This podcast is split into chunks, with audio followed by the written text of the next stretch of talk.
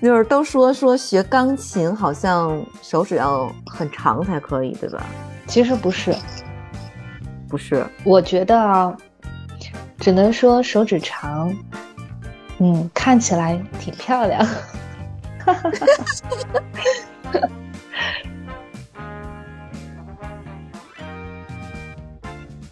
我上学的时候学过吉他嘛，就嗯嗯当时教我学吉他的那个老师，我的一个师兄，我们那个系的文艺部长，嗯，他长得超级像费翔，超级超级哦像，个子又高，长得又帅。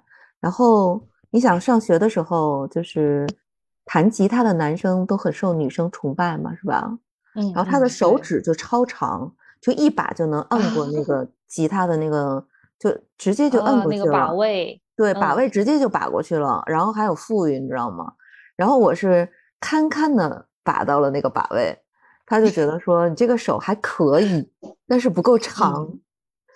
就是都说说学钢琴好像手指要很长才可以，对吧？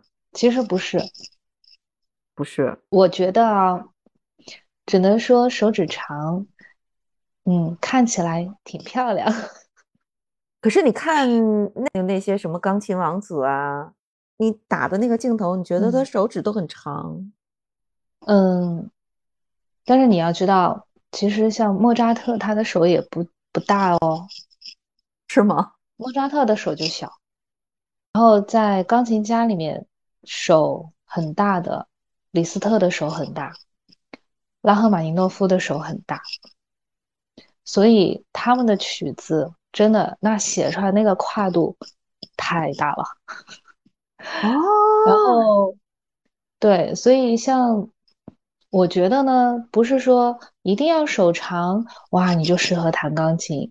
有些人手长他还不适合，而且手长有手长的苦恼的，手小也有手小的优势的。但是手小，你会不会跨那个八度的时候跨不上去呢？呃，会，就是说他可能弹这种跨度大的来讲，他就比较吃力嘛。但是，嗯，如果说他已经弹到一定的程度了哈，就是可以弹一些这种比较高难度的曲子的时候，那我们其实就是选曲，其实就看你怎么选曲，选择一个适合自己的这个风格类型的这些曲子，并且适合自己手去弹的。就可以，并不是说你手小，你一定要去弹李斯特的作品的。然后像手小的哦人，他可能就是灵活度也会更好，然后他会弹这种跑剧啊，灵就是很轻巧的这种音乐，可能风格就是适合他的。但是像我们在教学生的话，也有很多爸爸妈妈带着小朋友来，就是小朋友四五岁哈，他们说老师，你帮我们看一下，哎，我们家小朋友手适不适合弹琴呀？然后其实我的话，我会去摸孩子的手，但是我不是看他的手指够不够长，我会看摸的时候，我会看这个孩子他的骨骼，嗯，就是他的骨骼。摸骨嗯，原来 原来 冰棍摸骨还要摸骨，对，就是摸骨。因为虽然说孩子他骨骼在发育哈，但是能摸得出来每个孩子的那个骨头不一样。有些哦孩子他的骨头真的很软，就特别特别软。呃，应该说在我十几年教学当中，我真的嗯只有遇到一个孩子，因为骨头特别软，没办法弹，真的是超级软。会他到小学一二小年级？不，他到嗯一二年级了，那个骨头还是很软，哦，那不行，特别软。缺钙。然后，嗯，我也不知道，但他真的那个手指头好软哦。呃哦，但是像其他的？小朋友，哎，对，就是那种感觉，所以那种就没有办法，真没有办法。然后，但是像其他的小朋友的话，有一些孩子你会发现他可能四五岁你就能摸得出来，嗯，这个手指骨头是比较强壮的。有一些呢可能会稍微偏软一点，但是你能感觉得出来，他只是在目前的这个生理阶段，呃，他是这样，但是会随着他的年龄段去，呃，慢慢的就会变得更强壮一些。嗯，所以是看他的骨骨头。呃，第二一个我会去看他的这个手掌，就是你手掌的这个肉是不是够厚，比较厚实。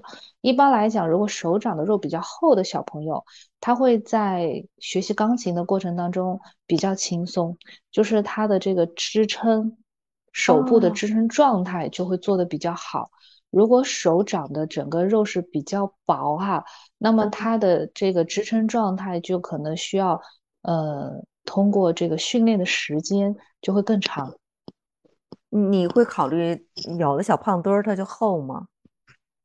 哎，我跟你说真的，弹钢琴的人啊，如果胖一点，那真的是自带重量，有优势的。我我手上有一个学生，真的她就是。呃，也是女孩子哦，她就是比较胖，呃，但是她不是属于肥胖，她就是属于那种壮，比较我们说对壮，比较结实的这种小朋友啊，那个真的弹琴就是自带重量，可以把那个声音弹得很通透的。有一些孩子，他这个声音力量就是下不去。哦，懂了，懂了，哦，还这个样子，那我们胖人还是有优势是吧？壮壮壮实的人，对，对。然后你像成年人的手，那个手指骨骼就定性了，所以成年人弹琴，我觉得是没有手型这样一个说法去纠正他的，因为你纠正不了他的这个手骨头发展已经定性了，然后就会你普遍会看到为什么成年人弹琴会感觉比小朋友那个手指僵硬，就是因为他的骨头已经发展的是定性了。他不像小朋友还在发展阶段中，然后你是可以去调整他的。呃，还有家长也会担心一点，说我的小朋友，呃，会不会因为弹钢琴手指变形？我觉得这个是不可能的，这个是不会的。怎么会这么想？因为，嗯，可能他们是有听到过这样的说法，说弹钢琴手指会变形。嗯，是因为但是如果你是很科学的去学习，然后不是说什么过度练习呀之类的，我觉得都不可都不会存在说让手指变形这样的说法。那比如说弹钢琴可以把你的手去给它拉伸，手指可以变长，可以变大，这个是可以的。所以小孩儿其实。你并不介意他手指长不长，对吧？因为他其实还是在一个生长发育的过程，反而因为练琴，他可能会让他手指变得纤长，是这样。他随着年龄段，他的手指会长。然后再一个，因为其实弹钢琴有些时候也会，就像我们那个什么跳舞啊，一些去拉伸到你的手指的这些韧带，然后它也会帮助你的手指。长长一点，然后原来我们班有一个同学，他真的是自己试验下来，呃，男生哈，嗯，他的手那个时候他觉得他手不够大，所以他每次弹李斯特那些作品，他就觉得没优势。然后后来他跟我说，他每天把那个手就是呃放在那个比较烫的水里哈去撑，给它撑开。哎，他真的把手就撑大了哎！多大的孩子呀？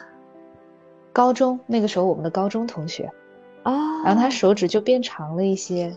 就是高中也是在生长发育的过程里面嘛，还是可以改善的。